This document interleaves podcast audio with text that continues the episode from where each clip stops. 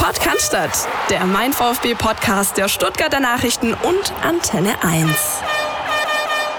In Ihnen steckt ja eine pädagogische Ader, aber wahrscheinlich brauchen Sie jetzt auch vor allem eine psychologische Ader. Äh, haben Sie da spezielle Qualifikationen oder wie sehr sind Sie jetzt einfach auch als Psychologe mit der Mannschaft gefordert, um die Köpfe freizukriegen? Sie fragen, ob das eine Qualifikation oder ein Rucksack ist, aber mein Vater ist Psychologe. Sie hörten soeben den neuen Trainer des VfB Stuttgart, Nico Willig. Hallo Philipp. Hallo Christian. Und jetzt hören Sie den Mann, der die Frage bei der Pressekonferenz gestellt hat, nämlich Gerhard Pfister aus der Sportredaktion. Hi. Hallo zusammen. Ja, einiges passiert in dieser Woche. Ähm, natürlich dieses äh, historische Debakel in Augsburg im Zuge dessen die Trainerentlassung von Markus Weinziel, die Installation des neuen Trainers Nico Willig ähm, und natürlich gibt es dann die Vorausschau auf das Spiel gegen Borussia Mönchengladbach. Einiges zu besprechen, ihr beiden. Dann legen wir los, würde ich sagen. Ne? Ja, äh, Gege, wir beide waren in Augsburg, haben uns dieses Spiel angeschaut. Wir wollen wirklich nicht jetzt ausufernd über dieses Spiel reden, ähm, weil ich glaube, dass dazu mehr oder weniger alles gesagt ist. Ähm, ich erinnere mich an einen Moment nach fünf Minuten. Äh, Spielzeit kam äh, Gregor Preis, der auch noch mit uns mit dabei war und hat gesagt, so jetzt gebe ich Ihnen noch zehn Minuten. Und kurz darauf ist das erste Tor gefallen, das zweite, dritte. Wie wirkte dieses Spiel für dich? Das waren schon mehr als Auflösungserscheinungen. Ne? Also es schmerzt wirklich, da nochmal drüber reden zu müssen. Äh, ich hatte gehofft, der Kelch geht an mir vorbei. Ich hatte das ähm, abgehakt, vergessen. Ja, es war wirklich ein übles Spiel. Es war, glaube ich, der schlimmste Auftritt des VfB Stuttgart, den ich je live gesehen habe. Ja. Äh, da hat sich schnell abgezeichnet, dass da nicht viel Gegenwehr kommt, dass der Gegner sozusagen Passierscheine hat, um zu machen, was er will und ja, also da muss sich die Mannschaft, die sollte sich wirklich schämen nach dem Auftritt. Nach dem Spiel ähm, saßen wirklich ja, niedergeschlagener Markus Weinziel bei der Pressekonferenz, wohl wissend, was wahrscheinlich auf ihn zukommen würde kurz darauf. Hat dann auch gesagt, ich habe jetzt mit dem Spiel keine Argumente gesammelt und hat bemängelt, mit Blick auf die Mannschaft, ähm, nicht nur, dass wir die Zweikämpfe verloren haben, wir haben auch gar keine geführt. Ähm, Philipp, wie wirkte das auf dich? Mal plakativ gefragt. Hat die Mannschaft in Augsburg gegen den Trainer gespielt? Ja, hat sie. Aber nicht nur in Augsburg, schon ja. auch die Wochen davor hast du immer wieder mal so Anzeichen äh, gesehen oder gespürt, dass da irgendwie gar nichts im im Reinen zu sein scheint. Ja, man redet ja immer gerne davon, dass der Trainer die Mannschaft verloren hat oder die Kabine verloren hat. Ich meine mittlerweile mit Fug und Recht behaupten zu können, Weinzel hat sie nie gewonnen. Da hat es von Anfang an irgendwie nicht funktioniert und wenn man dann halt auch so Sachen hört wie von wegen, dass sich ein Weltmeister weigert, eine Position zu spielen, die ihm angetragen wird und solche Sachen, das ist einfach, ja, das ist, das ist kein Profitum, muss man auch so sagen. Ja, es geht einfach nicht, dass man seine persönlichen Interessen über die der Mannschaft oder des Vereins stellt. Das ist offensichtlich passiert und ähm, Weinziel und sein ordentlich ausgerüstetes Trainerteam um äh, Beller, Altintop und wie sie alle heißen, konnte dem äh, irgendwie nichts entgegensetzen. Und so war es schlussendlich jetzt konsequent, dass man sich trennt. Das ist natürlich wieder einmal einfach, ja, ich muss den Begriff so wählen, erbärmlich, dass sich äh, die Spieler offensichtlich leisten können, was sie wollen und den Eindruck vermitteln, ein Haufen Ich-AGs zu sein, denen es nur darum geht, wie der nächste Vertrag aussieht und äh, wie man irgendwie ja einfach seine persönlichen Interessen am besten gewahrt bekommt. Gege, jetzt ist es natürlich äh, einfach hinterher Schweinchen schlau zu spielen, aber es gibt natürlich Stimmen, die sagen, diese Entlassung kam viel zu spät. Also ich denke da beispielsweise an dieses Spiel bei Fortuna Düsseldorf, wo eigentlich ja wir alle schon am Trainingsgelände standen und damit gerechnet haben, dass es einen Trainerwechsel gibt. Wie siehst du das? Ist das zu spät? Hat der VfB möglicherweise einige Wochen verloren, wichtige Punkte in der Bundesliga zu sammeln oder ist das völlig unabhängig davon zu betrachten? Ja, nach dem Düsseldorf-Spiel äh, gebe ich dir recht. Da hatten wir das alle, glaube auch schon erwartet, dass der Trainer rausfliegt. Der Verein hat sich damals entschlossen, einen anderen Schritt zu gehen, hat Michael Reschke freigestellt, stattdessen Thomas Hitzelsberger geholt. Da muss man ja auch wirklich sagen, es war ja so eine Art Mini-Aufschwung, war schon zu verzeichnen. Also da gab es dann auch Wochen, wo es keine Angriffsfläche gab, äh, jetzt zu reagieren für Thomas Hitzelsberger ganz schnell. Dann kam dieser 5 zu 1 Sieg gegen Hannover 96, gegen ein Erdemensch schlechtes Hannover 96, muss man dazu sagen ähm, der dann Weinzel nochmal Kredit verschafft hat und ja, dann nahmen die Dinge ihren Lauf und jetzt gab es eben ähm, gab's keinen Weg mehr dran vorbei, diesen Schritt zu vollziehen. Die, die, das Mantra von Thomas Hitzelsberger war eben der wollte auf Teufel komm raus die Saison zu Ende bringen mhm. mit Markus Weinziel. Da mögen einerseits Erwägungen dahinter stecken, was eben Kontinuität angeht, ähm, dass der VfB seinem Ruf als Trainerkiller nicht schon das nächste Kapitel hinzufügt und auch Erwägungen, dass, das hat sich ja jetzt auch bestätigt, eben für die nächste Saison ein neuer Trainer kommen soll. Das ist, äh, steht ganz klar fest und da war eben der Plan, das mit Markus Weinzier durchzuziehen und dann den Schnitt zu machen. Aber jetzt haben eben ja, die Umstände diesen Plan über den Haufen geworfen.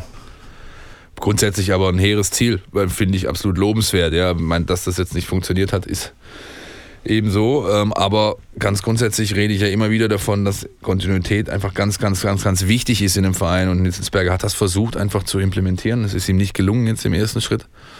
Jetzt schauen wir eben mal, wie die zweite Chance aussieht nach, der, nach Saisonende. Ich würde gar nicht sagen, dass er damit jetzt schon gescheitert ist. Nee, gar ja. nicht. Nee, nee, nee, überhaupt nicht. Ähm, nee. Das so, war jetzt nicht, so wollte ich es nicht verstanden wissen, genau. Ja, ja, es geht jetzt eben um, um kurzfristige Ziele, um Kurzfristigkeit und ich denke, mit den ja, mit den Maximen, mit denen er angetreten ist, das sind die richtigen. Da wird es jetzt darauf ankommen, dass er das dann eben auch auf mittelfristige und lange Sicht eben mit Leben füllen kann. Das ähm, die Worte, die er quasi ähm, getan hat. Vielleicht um ganz kurz nochmal einen Strich unter das Kapitel Weinziel zu ziehen. Gege, du bist ja am Samstagabend auch noch vor Ort gewesen, äh, als sozusagen kurz nachdem die Trennung äh, kommuniziert wurde, hast Markus Weinziel noch ganz kurz äh, getroffen. Wie würdest du die Zeit ähm, jetzt äh, hinterher betrachten, Weinziel beim VfB? VfB und wie wirkt er auf dich an diesem Samstagabend? Ja, der war aufgeräumt irgendwo. Natürlich hast du ihm die Enttäuschung angemerkt, aber es war jetzt nicht so, dass er wie, wie ein Häufchen Elend da rausgefahren ist. Er, traurig, äh, doch, hat er gewirkt, ähm, aber hat auch quasi in dieser bittersten Stunde nochmal einfach seine guten Manieren und seine gute Kinderstube, die er hat, gezeigt und auch diesen guten Umgang, den wir die ganzen sechs Monate waren es jetzt, glaube ich, mit ihm hatten. Das war ein angenehmes Arbeiten, das muss man wirklich sagen. Ein sehr angenehmer Mensch, ein feiner Kerl. Das hat er auch da nochmal gezeigt, hat sich verabschiedet, ist dann vom Hof gefahren. Trotz allem sportlich ist er gescheitert. Ja. Wir haben in diesem Jahr bisher einen Sieg verzeichnet, nachdem er zumindest mal eine Winterpause lang Zeit hatte, die Mannschaft aufzubauen. Er hat das, was er erreichen wollte mit der Mannschaft, den Stil, den er, den er implementieren wollte, hat er nicht geschafft ähm, reinzubringen. Von daher ja, ist er gescheitert und dann jetzt folgerichtig auch raus. Zu der Szene vom Hof, äh, wie er vom Hof gefahren ist, da gibt es auch eine lustige Anekdote, da gibt es nämlich schon ganz andere, die, die das anders äh, äh, gemacht haben. Ich erinnere mich da an die Geschichte mit Alex Zorniger, als der entlassen wurde vom Hoffährt und Herbert Rudel, der legendäre Sportfotograf, der leider für die Konkurrenz arbeitet, da steht und das alles äh, festhält und der Zorniger das Fenster runterlässt und sagt, du hast schon einen Scheißjob. Hä? Und der Herbert clever wie er ist und äh, schlagfertig wie er ist, reagiert, ich habe wenigstens noch einen. Das war ähm, eine der Top-Szenen der Amts, äh, Amtszeit äh, Zorniger, meiner Ansicht nach. Ja, und mit äh, Trainerwechseln hat man ja so seine Erfahrungen hier auch als Fan ähm, beim VfB. Stichwort Fans. Das ist was, was mir besonders ähm, in Erinnerung geblieben ist und mich tatsächlich fassungslos zurückgelassen hat äh, in Augsburg. Das war ähm, eben die Tatsache, dass, dass der Block mit Beginn der zweiten Halbzeit schon halb leer war und dann gegen Ende der zweiten Halbzeit nahezu komplett leer war. Das ist doch eigentlich ähm, die das Schlimmste, was dir doch passieren kann als Verein, dass nicht mal, dass es nicht mal mehr irgendwie Ärger, Unmutsbekundungen gibt und, und äh, sozusagen die Fans ihre, ihre Abneigung zeigen, sondern sie gehen einfach, weil, weil es ihnen fast schon egal ist oder sie resignieren. Ja, hat sich angedeutet. Ne? Ähm, Schon die Wochen zuvor. Ich erinnere da an das äh, große Spruchband im letzten Heimspiel. Eure Selbstzufriedenheit kotzt, und, kotzt uns an. Ähm, das war nur ein Indiz dafür. Ganz grundsätzlich, ich weiß nicht, wie viele hunderte Male ich hier schon in diesen jetzt 65 Folgen darüber gesprochen habe. Das Schlimmste, was passieren kann, ist, wenn dein, wenn du deine Anhängerschaft, die Kurve verlierst, wenn die Leute teilnahmslos werden und genau das hat sich eben gezeigt. Ich verstehe das, ja, man fährt dahin, Augsburg 5000 Leute, ja, das ist deutlich mehr als das offizielle Kontingent, äh, äh, reißt dann noch eine Choreo ab, ähm, investiert unabhängig vom Spiel jetzt Zeit, Geld, Urlaubstage, ja, das sind ja Menschen, die wirklich zu jedem Spiel fahren und überall einfach ihr Herzblut zeigen in jeder Situation. Und wenn, du, wenn die dann einfach über Wochen gar nichts zurückbekommen, kann ich durchaus verstehen, dass man dann eben zu so einem Schritt sich entscheidet. und dann eben sagt, weißt du was, ich gehe lieber raus ein Bier trinken und warte, bis der Bus wieder fährt. Ist dann auch in dem Zusammenhang so ein Trainerwechsel, so ein neuer Push nochmal wichtig, Gege, damit einfach so ein, so ein wenn es irgend geht, nochmal Aufbruchsstimmung erzeugt wird? Jetzt gerade über Ostern, öffentliches Training, äh, Kinder da, die nicht zur Schule müssen, sondern sich Autogramme holen. Ist das vielleicht auch nochmal so ein wichtiges Zeichen, das gesetzt werden kann? Also ich finde erstmal das Bemerkenswerte, dass die Leute überhaupt noch kommen. Nach all dem, ja. was der VfB ja. die vergangenen ja, Wochen gezeigt so hat, dass da dann noch 5000 Leute oder mehr in Augsburg stehen erstmal der Mannschaft noch eine Chance geben, noch eine Chance geben, ja. noch eine Chance geben, da unterstützen. Ja. Also da erstmal Hut ab vor vor allem auch den Auswärtsfahrern und Eben. vor all den ja, 60.000 Leuten, die da Woche für Woche das Stadion füllen. Ja, aber auch jetzt wieder. Du hast irgendwie schon 54.000 äh, äh, Karten verkauft für Mönchengladbach. Es gibt einen Sonderzug äh, nach Gelsenkirchen im letzten Spiel. Ähm, die Ultras planen meines Erachtens auch oder die, die organisierten Fans äh, auch das gleiche nochmal Richtung Berlin. Also ähm, die Unterstützung zumindest zahlenmäßig ist weiterhin ungebrochen. Das ist das, das ist nochmal, habe ich auch schon mehrfach gesagt, ich glaube, es gibt in Deutschland von den 36 Profiklubs geschätzt würden sich 35, 33, wie auch immer, die, die Finger lecken nach so, einer, nach so einer Anhängerschaft, die wirklich so leidensfähig ist und so viel Herzblut und Inbrunst mitbringt, Woche für Woche für Woche, obwohl sie nur wirklich nur Käse angeboten bekommt, sportlich gesehen auf dem Platz. Und äh, ja, Christian, um auf deine Frage zurückzukommen, ich glaube tatsächlich, ja, Nico Willig, äh, jetzt die Implementierung von ihm, das bedeutet nochmal so eine Chance. Ich finde, er hat nochmal so eine gewisse Aufbruchsstimmung, wenn es die überhaupt in so einer tiefen Krise vier Spieltage vor Ende geben kann, erzeugt mit seinem äh, wirklich guten ersten öffentlichen Auftritt, mit allen Leuten, mit denen ich seitdem gesprochen habe, vor allem also mit Fans, mit denen ich gesprochen habe, die sind alle begeistert. Ja, da ist ein Typ, der der will anpacken, der will nach vorne gehen. Was dabei rauskommt, äh, ist dann natürlich noch die andere Frage. Aber zumindest mal hat er noch mal so die Leute gepackt und äh, die Leute stehen dann noch mal dahinter. Und jetzt hat die Mannschaft noch mal die Chance, was zu zeigen und die, und die Leute für sich zurückzugewinnen. Ich meine, damit wäre der Bogen gespannt jetzt zum neuen Trainer Nico Willig beim VfB Stuttgart. Das ist schon witzig, das können wir gerade erzählen. Wir sind jetzt auf dem Weg hier zu unserem Aufnahmestudio in den ersten Stock. Glaube ich, zwei, dreimal aufgehalten worden ähm, von, von Kollegen von Antenne, von unserer Zeitung. Mensch, jetzt, der Willig, jetzt geht's ab. Ja, selbst hier Alex Kneisel, unser, unser Producer, ist ganz hellauf begeistert. Jetzt ist es natürlich nicht das erste Mal, dass beim VfB äh, ein neu vorgestellter auf der PK mitunter begeistert. Deswegen fragen wir jetzt mal dich, Philipp. Es gibt nämlich wenige Journalisten, die den Nico Willig so gut kennen wie du. Du hast ihn schon begleitet. Da lohnt sich mal, siehst mal Woche für Woche auch die 19 Spiele sich anzuschauen und zu tickern. Was ist er für ein Typ? Wie, wie wirkt er auf dich? Und war das für dich auf der Pressekonferenz eher so, wie er leibt und lebt? Ja, ich war nicht wirklich überrascht äh, von dem, was da gestern äh, für alle zu sehen war. Von seinem ersten Auftritt vor großem vom großen Haus sozusagen. ich kenne ihn wirklich schon lang, weil ich, also den VfB mache ich jetzt so intensiv, wie ich ihn jetzt gerade mache, auch erst wieder seit anderthalb, zwei Jahren. Davor habe ich hier im Haus mich maßgeblich um FUPA Stuttgart gekümmert. Das ist ein Amateurfußballportal, das wir haben, das den Amateursport abbildet von der Kreisliga B bis hin zur äh, Regionalliga, aber eben auch einen großen Fokus legt auf die Jugendarbeit der beiden Topclubs in der Stadt, das heißt VfB Stuttgart und Stuttgarter Kickers und schon zu seiner Zeit als U19-Trainer bei den Blauen hatte ich viel mit ihm zu tun und wenn man kennt sich eben, hat schon viele Gespräche geführt, Interviews geführt und ähm, insofern war ich nicht wirklich überrascht. Er ist, er hat genau das rübergebracht, äh, so wie ich ihn bisher wahrgenommen habe. Das heißt, er ist ein sehr akribischer, sehr ambitionierter Mann auch. Ja der den Job eben schon seit 15 Jahren macht, in verschiedensten Ausprägungsformen. Auch schon als Spieler noch in der Oberliga bei der TSG Baling galt er so als der Trainer auf dem Platz für seinen eigentlichen Coach draußen.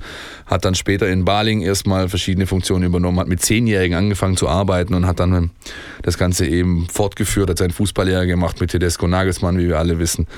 Und ähm, ja, hat eben, ich würde mal sagen, es ist einfach so ein klassischer Trainer aus dieser NLZ-Generation. Die bekommen eine ganzheitliche Ausbildung in, diesem Fußballlehrer-Lehrgang, nicht nur was das Inhaltliche angeht, äh, sportlich, taktisch, äh, systematisch, was man da eben alles braucht, sondern sie bekommen halt auch ein entsprechendes Coaching, was das Medien, äh, mediale Auftreten ähm, angeht und sie sind in der Lage, ihre, ihre, ja, ihre Ambitionen ähm, halt sehr gut zu artikulieren, ohne dabei sag ich mal, hochnäsig oder von oben herab zu wirken oder so von wegen, hey, ich bin hier der, der neue äh, kommende Superstar und genau das hat er eben, finde ich, gestern vermittelt. Kann ich nur so unterstreichen. Ähm, will noch eins hinzufügen. Ich finde, er hat äh, klassischer NLZ-Trainer, ja. Er hat aber schon so das gewisse Etwas, weil so ein Spruch wie den eingangs eingespielten Spruch mit dem Psychologen, den kannst du dir vorher nicht zurechtlegen. Richtig, der kommt genau. spontan, der kommt aus der Situation, das ist Authentizität ähm, und das, das ist so, ja, das sind so die Sprüche, mit denen du die, die Leute packst, mit denen du einfach ein bisschen Witz auch verströmst zu all dem, was er so an, an seinem Programm da verbreitet hat. Schön, dass du es ansprichst, Gegi, weil genau das ist es, ja. Also ja. das ist, war nicht, das war nicht nur die eine Situation, es waren mehrere dieser Art in diesen 30 Minuten Vorstellung plus Spieltags-PK und das kannst du nicht das kannst du dir nicht zurechtlegen und das genau verstärkt, vertieft dann diesen Gemein oder Gesamteindruck und macht die Sache rund. Und das sind genau die Dinge, die dann auch hängen bleiben, so als erster Eindruck. Ich finde, es gab noch eine ganz andere interessante Passage während dieser Pressekonferenz. Da ist Nico Willig nämlich gefragt worden nach möglichen Vorbildern, Idolen, zu wem schaut er auf, wen bewundert er als Trainer. Und äh, ich würde sagen, da hören wir mal rein. Ich glaube, es gibt sehr, sehr viele, sehr, sehr große, richtig gute Trainer. Ähm, als deutsches Beispiel Kloppo ist mir einfach von Herz auf sympathisch. Natürlich kommt er auch noch dazu aus der Region. Also ich mag die Art, wie er Fußball spielt, wie er auftritt, wie er mit Medien spielen kann. Ich finde das schon, schon beeindruckend gut. Äh, wenn wir jetzt nur die Bundesliga sehen, dann ist sicherlich äh, Jule jetzt in der Entwicklung, wie er es in Hoffenheim gemacht hat, total tolles Beispiel, wie man einfach als, als NLZ-Trainer mit so einer Struktur rangehen kann und trotzdem mit so einer Persönlichkeit sowas bewirken kann. Ich glaube, da sehen wir einen zukünftigen großen Trainer jetzt gerade relativ nah und vor wem ich in der Bundesliga auch totalen Respekt habe, muss ich sagen, es ist Christian Streich, ähm, der einfach von, von seiner Autorität, von seiner Führung der Spieler ähm, so eine, ja, eine eigene Art zwar hat, aber trotzdem damit immer wieder Mannschaften ähm, bewegt und, und in der Spur hält, die na, jetzt aus, aus relativ wenig dann doch sehr, sehr viel machen. Also das sind so drei Namen, ähm, die mir da einfallen, die ich gerne sehe und wo ich schon mir versuche hin und wieder mal was abzuschauen, ohne dass ich jetzt anfängst, irgendwie badisch zu reden. Klopp, Nagelsmann, Streich. Philipp, wie viel Klopp, Nagelsmann und Streich steckt denn in Nico Willig? Das lässt sich ganz, ganz schwer sagen, finde ich. Äh, das kann man jetzt nicht irgendwie pauschal in Prozenten oder sowas festmachen. Ja. Ich finde, ähm, er wird mit Sicherheit das ein oder andere adaptiert haben ja, und genau schauen, wie die Kollegen das machen. Er hat ja auch bei jedem so ein bisschen einen anderen Bereich genannt. Ja, ist ganz interessant. Ja. Also mit Sicherheit fließen da Dinge in sein Wirken ein, aber schlussendlich kommt es darauf nicht an. Ja, das ist schön, wenn man irgendwo ein bisschen was adaptiert oder wenn man sich beeinflussen lässt. Aber wichtig ist, wie er selber es lebt, wie er es, wie er es rüberbringt und wie ich da, mein Gerd und ich, wir haben die ersten beiden Trainingseinheiten gesehen, jeder eine, und da sieht man eben schon, dass da, dass da sehr viel Werf dabei ist, unglaublich viel Esprit. Er hat ja auch davon gesprochen, ich muss wieder Emotionen, Energien, diese leblose Truppe, das kann man kann das ja eigentlich nicht mal mehr Mannschaft nennen, was man da gesehen hat gegen Augsburg. Das war ein lebloses Wrack, ein Torso von, von Fußballmannschaft. Ja?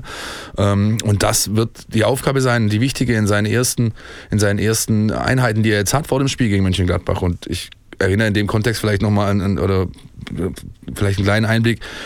Das ein oder andere Mal gesprochen mit Spielern von ihm, ähm, sowohl bei den Blauen, aber jetzt auch, auch äh, in der Unter 19 des VfB Stuttgart. Und da kam eigentlich unisono immer wieder eins rüber also ich gebe es jetzt mal sinn, sinngemäß wieder, so wie der dich packt, so wie der dich mitnimmt, so wie der dich heiß macht, da gehst du raus mit Schaum vorm Mund und würdest notfalls nackt durch den Feuerreifen springen. Und das ist eigentlich schon relativ, zeigt relativ viel aus, äh, was für ein emotionaler Motivator er sein kann. Und das ist was ganz Wichtiges für die nächsten Wochen. Ganz entscheidend wird sein, ob er das, was er in der Jugend super hinbekommen hat, ob er das eben auch bei diesen Profis hinbekommen hat, Richtig. bekommt, die sich zuletzt gehen haben lassen, muss man wirklich so sagen. Ja. Ähm, das, jetzt hat er, hat Nico Willig hat die Fans begeistert, die Medien sind von ihm angetan. Das wird alles am Ende nichts helfen, wenn er nicht genau diesen Effekt, den er bei, bei, uns und, und bei, bei den Zuschauern kreiert hat, wenn der nicht auch bei der Mannschaft ankommt, wenn er nicht schafft, die Mannschaft zu packen, die Mannschaft an ihrer Ehre zu packen, dass da jeder Einzelne endlich begreift, was hier auf dem Spiel steht, alles in die Waagschale wirft, um diese Saison doch noch zu einem positiven Ende bringen zu können. Sehr richtig, Gerhard. Das kann ich nur ganz dick mit fettem rotem Edding unterstreichen. Genauso ist es. Dann wollen wir doch noch mal hören, was ihr da draußen zu Nico Willig sagt. Außennetz. Alles, was euch im Netz beschäftigt. Ja, eure Meinung zu Nico Willig und der Antrittspressekonferenz. Ed Wieselflink äh, sagt Nico Willig mit Lobeshymne auf Jürgen Klopp und Christian Streich. Sehr sympathisch, die beiden Trainer zu nennen. Music Factory Bodensee sagte auch, ich finde den Nico Willig eine sehr interessante, geradlinige, positive Person. Alles Gute. Ich finde, er hat das, was Markus Weinziel fehlte, Emotion. Ed, der Experte auch, sehr interessanter Name übrigens, äh, sagt, ich habe mir gerade die Pressekonferenz des VfB angeschaut. Ausstrahlung, Körpersprache und Philosophie von Nico Willig sind wohl grundverschieden zu seinem Vorgänger. Wenn nur ein paar Prozent davon in der Mannschaft ankommen, dann bin ich guter Hoffnung auf weitere Punkte. Das ist quasi genau das, was ihr beiden gerade auch angesprochen habt. Und dann hören wir zum Schluss noch Lennart Sauerwald, seines Zeichens auch geschätzter Podcast-Kollege. Viele Grüße. Er sagt, äh, ich habe auch die VfB-PK mit Willig gesehen. Sympathischer Typ. Ich bin gespannt, was er am Samstag ändert und was die Mannschaft unter ihm auf den Platz bringt. Das klingt alles so ein bisschen tatsächlich Aufbruchstimmung, Positivität, aber das Entscheidende ist, wie ihr gesagt habt, wie ist der Draht zwischen Trainer und Mannschaft? Wichtig ist auf dem Platz. Ne? Oh, ja, sehr schön. Ja, man kann nur hoffen, dass eben diese Zeiten des alles Schönredens endlich vorbei sind. Ja, Thomas Hitzelsberger hat es auch die Woche nochmal bekräftigt, dass die Zeit der Lippenbekenntnisse muss vorbei sein. Jetzt muss Leistung auf den Platz gebracht werden. Also das, was schon uns seit dem Trainingslager eigentlich erzählt wird. Philipp, du erinnerst dich sicher auch noch. Ja, ähm, dass, oh ja, sehr gut sogar. Dass, dass, dass alle Spieler kapiert hätten, um was es geht und alle bereit sind, alles zu tun, um den VfB Stuttgart zu retten. Das haben wir nicht gesehen. Das fängt auch ganz oben übrigens schon an bei, bei Präsident Wolfgang Dietrich, der meiner Meinung nach die Situation auch immer so ein bisschen kleinredet und immer darauf verweist, wie toll doch die wirtschaftliche Situation ist und dass man einen Abstieg wunderbar verkraften könnte. Da muss man sagen, der VfB steckt in einer tiefen existenziellen Krise. Ein Abstieg wäre ein GAU und das muss endlich jeder realisieren, vom Präsidenten bis hinunter zum Ersatzspieler der Profimannschaft. Man merkt, mit Gerhard Pfisterer ist einer hier, der am Samstag beim 06 in Augsburg im Stadion war übrigens. Ja? Äh, aber sehr gutes Stichwort, das du gerade gebracht hast, ähm, denn auf dieser Pressekonferenz ist Thomas Hitzelsberger auch angesprochen worden auf dieses Thema Kontinuität, äh, Ruhe im Verein. Das ist ja so ein bisschen das, was sein Mantra ist und was er jetzt natürlich ein bisschen über Bord werfen musste. Lass uns doch da nochmal reinhören. Äh, wie sieht Thomas Hitzelsberger diesen Aspekt beim VfB Stuttgart? Meine ähm, Analyse ist halt so, dass wir in den letzten Jahren, und weiß nicht, ob es jetzt 10, 15, 20 Jahre waren, oftmals Leute hergeholt haben und gesagt, macht mal nach euren Vorstellungen und Wünschen. Und dann hat es nicht gleich funktioniert und mussten die Leute wieder gehen. Und jeder hat eine neue Vorstellung und Wunsch reingebracht. Aber es gab selten die Vorstellung des Vereins und man kommt hier rein, erfüllt seine Aufgabe, die der Verein für einen vorsieht, sondern einzelne wenige Menschen mussten äh, oder konnten alles verändern. Und das äh, ist mir jetzt wichtig, dass wir als Verein stärker auftreten. Das ist nämlich schwierig wenn ich jetzt einen Trainer suche, jetzt ist äh, erfreulicherweise Nico äh, hier, aber wenn ich einen neuen Trainer suche auf Tabellenplatz 16 und sage, pass mal auf, aber hier läuft es so, so, so, dann sagen die, Moment mal, ich soll dir doch jetzt gerade helfen, da rauszukommen. Und dann bestimmen wieder Trainer, wie es geht. Äh, mein Anspruch ist es, dass wir als Verein ganz klar sind, was wir für ein Anforderungsprofil haben, wie in Zukunft Spieler hier spielen sollen, wie Trainer zu dieser Mannschaft passen und dahin gehen. Ich weiß, das ist Stand heute gar nicht so leicht. Das können sich viele vielleicht gar nicht vorstellen. Wenn ich aber die Vorstellungskraft nicht habe, dann wird sie keiner haben. Also muss ich das vorleben. Ich muss jetzt ein hohes Ziel ausgeben. Wohl wissen, dass wir gerade im Abstiegskampf stecken, aber da verscheue ich mich nicht. Das ist ein weiter Weg. Ähm, aber ich habe Anfang an gesagt, ich habe Kraft, ich habe die Power, das anzugehen. Ähm, ich äh, habe jetzt schon erfreuliche Nachrichten vermelden können. Die bekannteste Personale war Sven Mislint hat. Wenn Sven hierher kommt und sagt, VfB, das mache ich, dann ist es ein gutes Signal. Dann traut der uns zu, dass wir es hinbekommen, weil der kommt auch nicht hierher und, äh, und denkt, in sechs Monaten ist er wieder weg. Nein, die Leute wollen hier länger arbeiten. Die wollen in einem Team arbeiten, das länger zusammenarbeitet und das ist mein Anspruch. Und dann hoffentlich gelingt es mir. Das, das will ich. Ich habe schon Nackenschmerzen vor lauter Kopfnicken. Ja, ich kann äh, dem Herrn Hitzelsberger hier nur zustimmen. Ähm, auch das habe ich schon oft gesagt.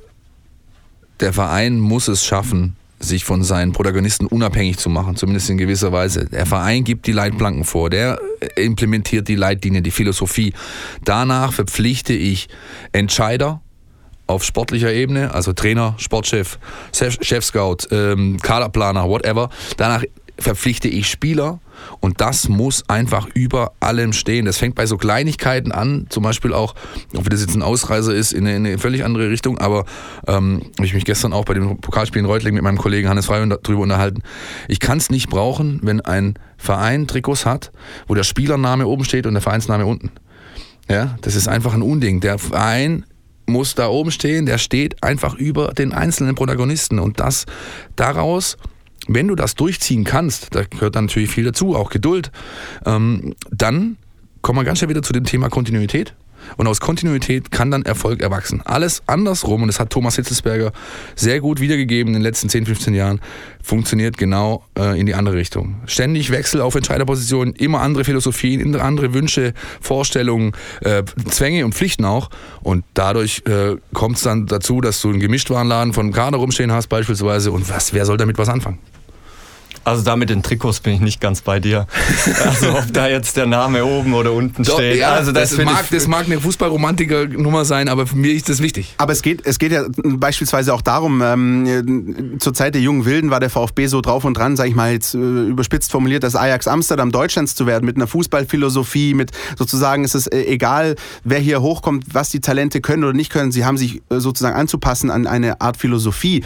Ich glaube, das ist so ein bisschen der, der Punkt. Das haben wir ne? gerade ausgebrennt. Ja. Lass, lass Ge mal los. Genau, ich wollte sagen, das mit, das mit, den Trikots, das finde ich jetzt völlig arbiträr. Ansonsten äh, gebe ich da Philipp völlig recht. Das ist auch der Wunsch, den ich für den VfB habe. Das ist offenbar auch der Wunsch, den Thomas Hitzelsberger für den VfB hat, wo ihm auch mit der Verpflichtung von Sven Mislintat als Sportdirektor schon ein erster Schritt, ähm, glaube ich, in die richtige Richtung gelungen ist.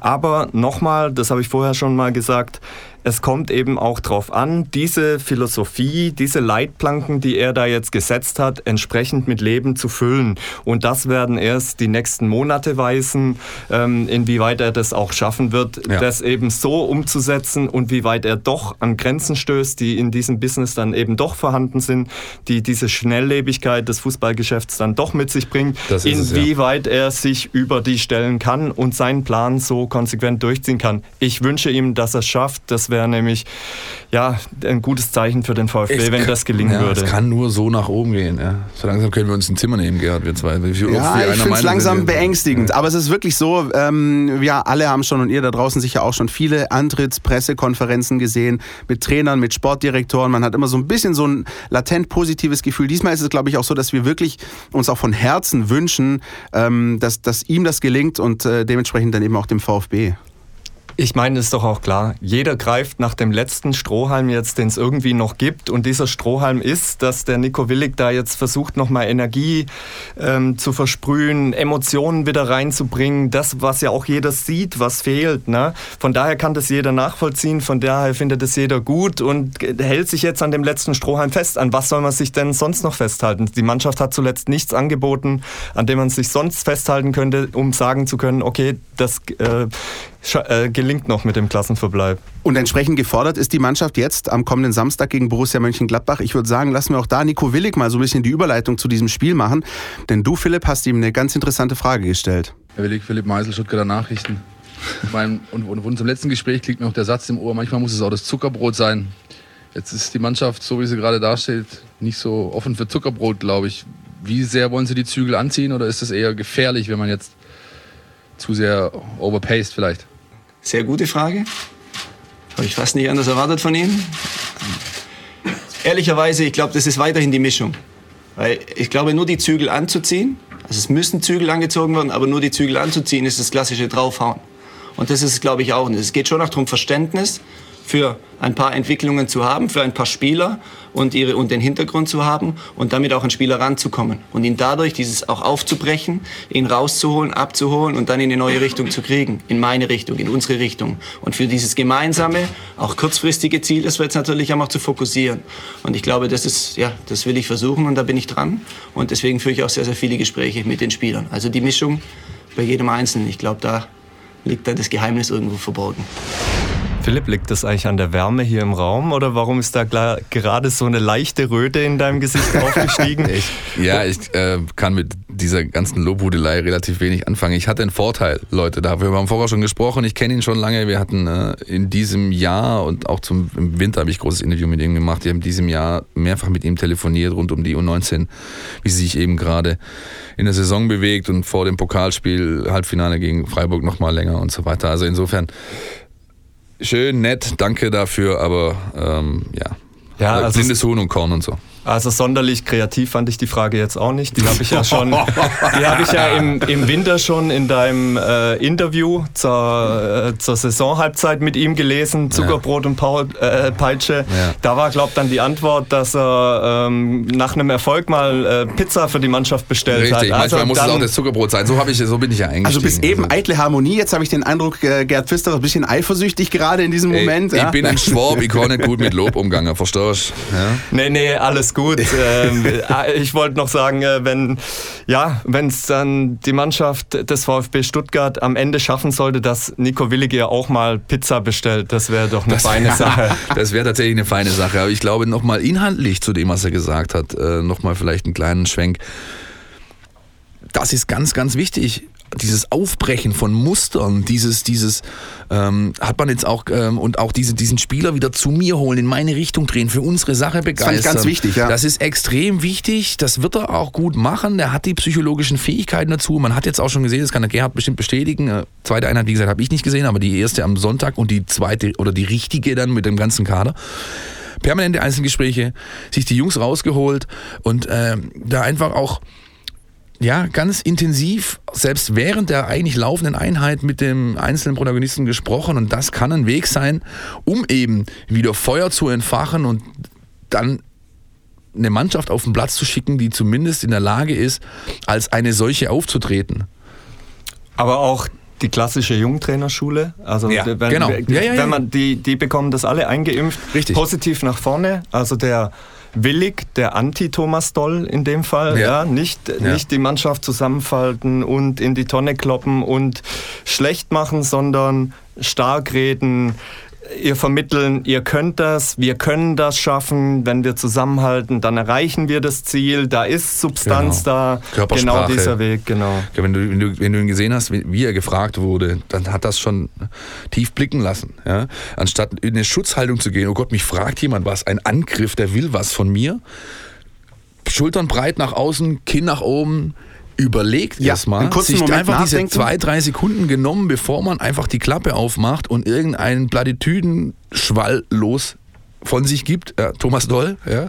Dankeschön, der liefert ja jede Woche Highlights. Alles bla bla bla ist das Also doch. Wenn, wenn, ich, wenn ich bei Jan Böhmermann arbeiten würde als, als, als Gagschreiber, würde ich mir nur noch die PKs von Hannover 96 an, angucken, weil was Doll da abliefert, ist Comedy pur. Anyway, das alles ist sind so kleine äh, Ansätze dafür, Zeichen dafür, dass da einer am Werk ist, der wirklich äh, alles mitbringt, was du brauchst, um diese Mannschaft aus ihrer Lethargie, aus ihrer, aus ihrer unglaublich prekären Situation wieder rauszuholen. Ich sag nur eins, hoffentlich reden wir am Samstagabend genau. ja, natürlich. nach das dem Spiel auch noch. Vollkommen richtig. Ja, wir, also musst, wir haben es jetzt ja schon mehrfach anklingen lassen, Gerhard. Man darf das natürlich alles nicht so hoch hängen. Ja? Wichtig ist auf dem Platz, da hat Otto Rehagel einfach recht, immer noch nach 50 Jahren. Wenn die am Samstag weiter sich so hinstellen und sich freiwillig verhauen lassen, dann hat das alles nichts gebracht. Ja, logisch. Dann, ja. Reden, dann reden wir über Samstag. Äh, Borussia Mönchengladbach, ist das ähm, der richtige Gegner jetzt? Ist das ein okayer Gegner oder ist es völlig wurscht? Es ist meiner Meinung nach völlig egal, welcher Gegner da jetzt kommt. Es, ein Vorteil ist, ein Heimspiel zu haben, auf mhm. alle Fälle.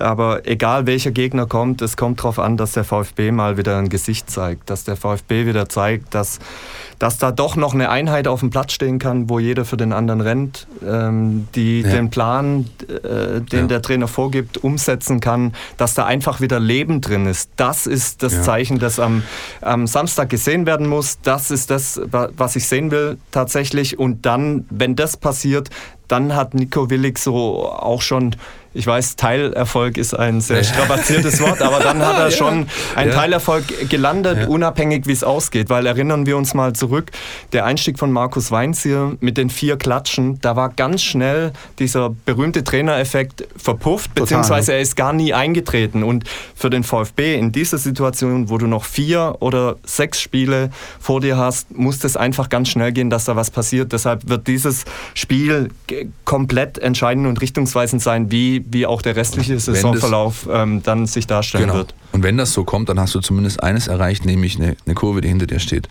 Das ist doch das, was die Leute sehen wollen. Die absoluten Basics. Eine Truppe, die sich verreist, die einen klaren Plan verfolgt, die eine Leistung anbietet, die man auch so nennen darf. Und wenn du dann verlierst, dann hast du halt verloren. Aber das, dann ist dir keiner sauer.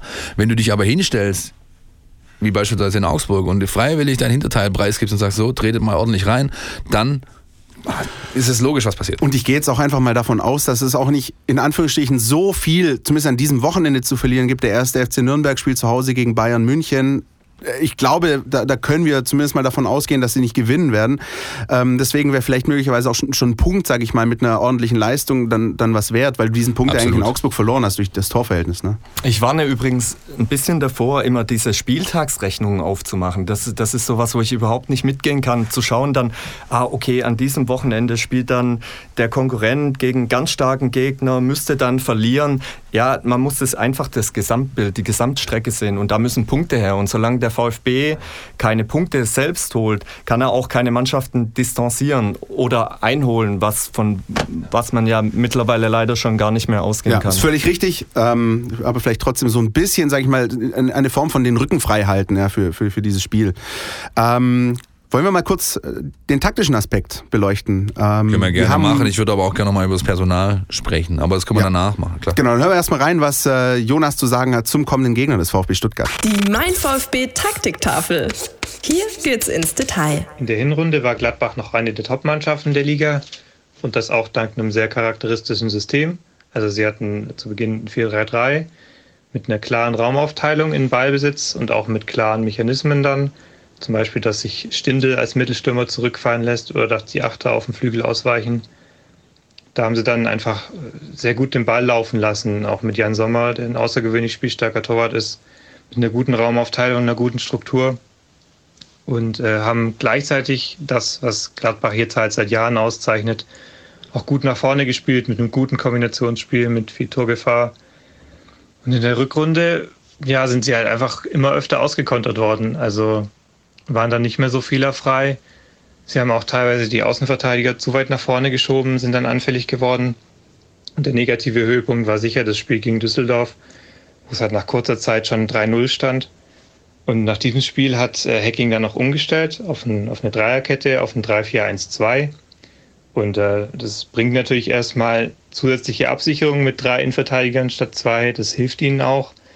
Das war dann aber auch so ziemlich alles, was sie an Kompromissen eingehen. Also ansonsten sind sie halt immer noch sehr offensiv äh, orientiert. Auf den Flügelverteidigerposition spielen keine Außenverteidiger, sondern mit, mit Azar und Hermann schon sehr offensive Typen und spielen halt immer noch sehr gut nach vorne, stehen gut in den Räumen, sind kombinationsstark, also ist immer noch schwer zu verteidigen. Allerdings sind sie defensiv durchaus anfällig geworden. Also das 3-4-1-2 ist schon eine sehr zentrumslastige Formation und wenn du dann außen auch noch Hermann und Azar verteidigen hast, bist du natürlich anfällig über den Flügel. Zudem ist Gladbach im Gegenpressing nicht überragend gut. Das heißt, wenn man einen Ball gewinnt, auch tief in der eigenen Hälfte gewinnt, kann man meistens erstmal ein bisschen spielen, bevor der Gegner da ist und kann dann durchaus Konter einleiten. Allerdings darf man auch nicht kopflos nach vorne spielen, weil sonst rennt man sich vorne fest. Also man muss durchaus auch versuchen, in Ballbesitzphasen reinzukommen Gladbach einfach ins Verteidigen zwingen, denn das liegt ihnen nicht so wahnsinnig gut. Das war Jonas, Jonas, Jonas Bischofsberger, unser Taktikexperte, äh, der unter Twitter bei VfB Taktisch zu finden ist und jede Woche so ein bisschen den Gegner für uns analysiert oder einen speziellen Punkt eben rausgreift. Und er hat auch da, finde ich, jetzt äh, einen guten Job gemacht. Er hat nämlich genau das aufgezeigt, wo Gladbach seine Schwächen hat. Gladbach ist eine Mannschaft, die mit Druck nicht gut umgehen kann ja, die nach, in der Vorwärtsbewegung ordentlich ist, aber sobald du eben mit äh, gewissen Pressingstrukturen arbeitest, sobald du auch in der Lage bist, einfach Druck auf äh, die Mannschaft auszuüben, dann werden sie, kriegen sie Probleme, kommen sie ins Schwimmen. Dazu kommt noch, dass äh, diese Situation mit dem Trainer, der, wo klar ist, dass er geht, auch so ein bisschen lame duck äh, Geschichte ja, ist. Darauf ja. habe ich gewartet. Sehr ja, gut. Aber jetzt, also, also nochmal noch mal aufs äh, rein, rein taktische runtergebrochen. Ähm, daran hat äh, Weinziel, äh, Weinziel, äh, daran hat äh, der Nico Willig auch gearbeitet jetzt in den ersten Einheiten, nämlich, dass er seiner Mannschaft quasi verboten hat, hört auf mit diesem Querspielen, hört auf mit diesem nach hinten spielen, wir wollen vertikal, wir wollen nach vorne, wir müssen den Mut haben, diese, diesen Weg immer sofort nach vorne zu wählen. Und das ist genau was, mit dem Gladbach nicht gut umgehen kann, denn wenn sie abgefangen werden in einer kompakten Abwehr und einer guten Defensivstruktur ähm, und dann sofort wirklich sofort die erste Aktion vertikal stattfindet, dann bekommen sie genau die Drucksituation, dann gehen genau die Räume auf, die Jonas äh, beschrieben hat. Und dann hast du tatsächlich die Möglichkeit, gegen diese Mannschaft was auszurichten, die vom offensiven Potenzial her natürlich klar besser ist als der VfB Stuttgart, da müssen wir nicht drüber reden. Die Frage wird sein, und äh, das ist wirklich eine spannende, welche Spieler diese Aufgabe übernehmen sollen beim VfB Stuttgart am kommenden Wochenende, am Samstagabend. Gerhard. Also ich lege mich auf Ron-Robert Zieler im Tor fest. Stark. Ansonsten äh, glaube ich, wird er die Mannschaft, er wird nicht den ganz großen Schlag machen, aber er hat schon Veränderungen angekündigt. Ähm, es wird äh, punktuell werden Spieler getauscht werden. Die Frage, die sich erstmal stellt, ist ja mit was für einer Grundordnung er antreten wird. Ja. Äh, hinten mit äh, drei Innenverteidigern oder mit einer Viererkette. Äh, damit werden sich schon so die, die eine oder andere Personalie wird sich da mit schon weisen. Ich denke auch, dass er ein, ein Grundgerüst im Kopf hat an Spielern, mit denen er spielen will. Er hat ja so ein bisschen zwischen den Zeilen schon verraten, dass da auch Daniel Didavi dazugehören wird. Ansonsten glaube ich, ist es tatsächlich so, dass da nochmal ein großer Konkurrenzkampf entbrannt ist, gerade Ja. im Training, wo Ja, sich genau. jeder. Sieht man deutlich. Äh, äh, ich erinnere mich zum Beispiel äh, in der Mittwochseinheit, die ich gesehen habe, der Holger Bartstuber, der hat sich nie hängen lassen, das muss man wirklich sagen, aber der tritt jetzt nochmal wie verwandelt auf, der gibt den Lautsprecher, der ist engagiert, der, der wittert nochmal seine Chance, nochmal in die Mannschaft reinzukommen. Ob er die bekommt, wird man am Samstag sehen. Ähm, ansonsten schwierig zu sagen, vielleicht bekommt man einen Borna Sosa auf der linken Seite doch eine Chance. Ähm, aber ich, ich tue mir noch ein bisschen schwer, das zu greifen, auf was er wirklich setzt und auf wen er setzt. Ich denke, ganz entscheidend wird sein, was für einen Eindruck er in den vielen Gesprächen, die er jetzt geführt hat, von den einzelnen Spielern bekommen hat. Wer wirklich sich 100% hier in den Dienst der Mannschaft stellt, wer sich komplett klar ist, um was es hier geht. Wer ihm das vermitteln kann, der hat eine Chance zu spielen. Wer ihm das nicht vermitteln kann, wird außen vor sein für den Rest der Saison. Da bin ich überzeugt. Ich glaube, das ist so die generelle ähm, Schwierigkeit natürlich, wenn du einen neuen Trainer hast. Äh, wie sagt man so schön, die Karten werden neu gemischt. Ja. Ähm, Philipp, aber es gibt natürlich zwei so Grundpositionen, ich glaube, über die können wir uns unterhalten. Zum einen Logisch. natürlich die Personalie Steven Zuber, der ausfällt, der in den letzten Begegnungen äh, oder dann ja, vor allem hinten als Linksverteidiger eingesetzt wurde. Da hättest du dann jetzt wieder die, die Option äh, Sosa oder Insua. Und natürlich die Frage äh, nach Christian Gentner, der theoretisch auch wieder mit dabei ist, der auch wieder diskutiert hat. Ist das... Zuber war in Augsburg so eher Ja, so Genau. gegen Mittelfeld, Leverkusen Zehner hat er, hinter genau, gegen Leverkusen hat er hinten links gespielt, aber jetzt hättest du ja quasi, also die Option fällt zumindest für eine mögliche Linksverteidigeroption weg. Ähm, das heißt, es müsste auch da wieder was geschehen. Ja, ich gehe davon aus, dass was geschieht, aber nicht das, was du skizziert hast. Okay. Ähm, ich gehe davon aus, aufgrund der Trainingseindrücke, die ich jetzt gesammelt habe der letzten Tage ähm, und auch aufgrund der Qualität, die vorhanden ist, dass wir eine Viererkette sehen werden mit vier Innenverteidigern. Okay. Baumgartel rechts, in der Mitte Kabak, Pavard oder vielleicht sogar Bartstuber, der wie gesagt gute Eindrücke hinterlassen hat in den letzten Einheiten und links Kempf, der das kann, der das auch schon gezeigt hat diese Saison. Ich erinnere mich zum Beispiel an ein Spiel in Nürnberg, wo er nach dem anfänglichen, sag ich mal, äh, ja, ein Ja, bisschen Ding, aber da hat er richtig gut gespielt. Ja. Ähm, dann hast du die Option, die nominelle Zuberposition links offensiv mit Borna Sosa zu besetzen, der extrem guten linken Fuß hat, der seine Qualitäten auch in der Vorwärtsbewegung hat. Hast mit Kempf die Absicherung dahinter. Ähm, Gentner wäre ich vorsichtig, der hat jetzt vielleicht zwei, drei, äh, wenn überhaupt, Einheiten mit der Mannschaft. Bis jetzt hat er noch keine volle gemacht. Ich weiß nicht, wie es Mittwochmittag war, aber, aber glaube ich nicht, dass er von Anfang an eine Option ist. Und dann hast du im Mittelfeld ähm, Castro, der den defensiven Part spielt. Du hast die Davi, der den offensiven Part spielen wird. Und dann geht es für mich um die Position eigentlich ganz vorne und rechts offensiv, was da passiert. Ob er eher auf einen spielerisch äh, ballorientierten Spieler setzt wie Erik Tommy oder wieder Esswein, der halt läuft und läuft und läuft und läuft und läuft und dann vorne drin, ja, wird sich zeigen. Das ist mal, Gege. Wir haben angefangen mit Ron-Robert Zieler im Tor. Und jetzt hat sich das dann doch konkretisiert. Ähm, und ich habe dich jetzt ganz, ganz viel nicken sehen. Äh, ist das so eine Sache, also gehst du d'accord mit dem, was Philipp sagt? Ja, ich hatte ja vergangene Woche für das Spiel in Augsburg schon auf die Ochsenabwehr gehofft. ähm, als da die Ausstellung rauskam, äh, dachte ich kurz tatsächlich, dass auch Markus Weinzier so ins Spiel gehen könnte, als äh, da Timo Baumgartel wieder mit reingenommen hat, dass er eben die, die Viererkette mit den vier Innenverteidigern aufstellt.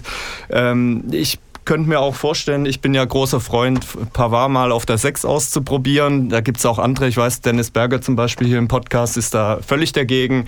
Ich weiß auch nicht, ob, äh, ob ähm, jetzt der Nico Willig solche Experimente vollziehen wird, aber er wird auf alle Fälle überraschen. Also mhm. ich, ich wäre auch nicht überrascht, wenn auf einmal der Bartstuber, ähm, wie gesagt, in der Mannschaft irgendwo ein Plätzchen findet.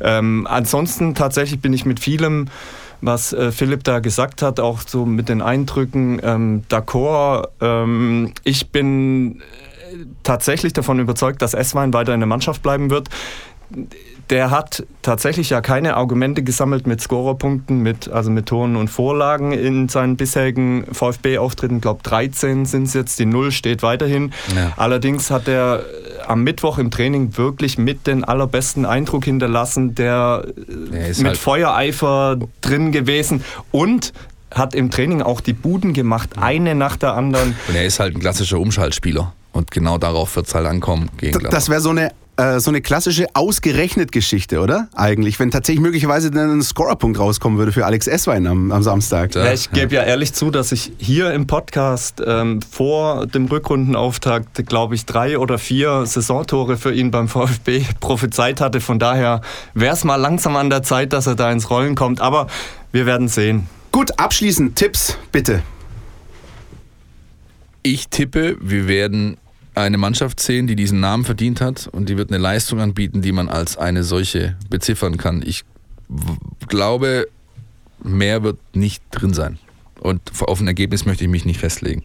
Wenn ein Punkt nachher raus, sagen wir andersrum, alles, was keine Niederlage ist, würde mich positiv überraschen. Ich lege mich fest, der VfB wird dieses Spiel nicht verlieren. Ja, dann sind wir uns ja diesmal tatsächlich einig. Also ich sage auch, der VfB, und das ist, glaube ich, das Wichtigste, wird es schaffen, ähm, die Fans im Stadion mitzunehmen und holt einen Punkt. Das ist so, ich glaube, da, da sind wir gar nicht so weit voneinander. Das ist haben uns doch wieder angenähert. Gruppe ne? hier heute. Unglaublich, Mann, Mann, ja. Mann, die Welt ist so schön. Auch für euch da draußen, ihr konntet nämlich was gewinnen. Die Mein VfB Fangfrage. Präsentiert von Krombacher. Ja, wir hatten euch nämlich äh, letzte Woche gefragt äh, nach einem Spieler, der in den 2000ern mit einem wunderbaren Eigentor dem VfB ein spätes 1-1 beschert hat. Und äh, es ist natürlich der legendäre luxemburgische Ex-Nationalspieler Jeff Strasser gewesen, der davor übrigens vor ein paar Jahren noch Fola Esch trainiert hat, den Traditionsverein aus, aus Luxemburg. Jetzt aber los. Ey. Haben viele von euch gewusst. Äh, es gibt auch glückliche Gewinner, die am äh, Samstagabend sich das 1830 Topspiel in der Mercedes-Benz Arena anschauen können. Gesponsert von Krombacher, unserem Exklusiv Gesprächspartner. Herzlichen Glückwunsch. Ebenfalls von mir herzlichen Glückwunsch dazu.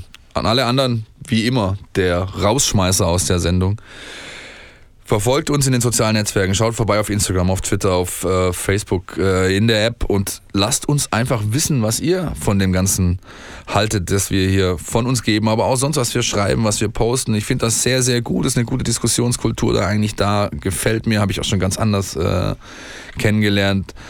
Und das äh, freut uns und wir sind wirklich bestrebt, auch auf alles irgendwie einzugehen, zu beantworten, so gut es eben äh, uns möglich ist. Und das wünsche ich mir einfach für den restlichen Saisonverlauf äh, weiterhin, dass das so weitergeht. Gerhard, es war uns eine Ehre. Vielen Dank, dass du bei uns zu Gast warst. Ja. ja.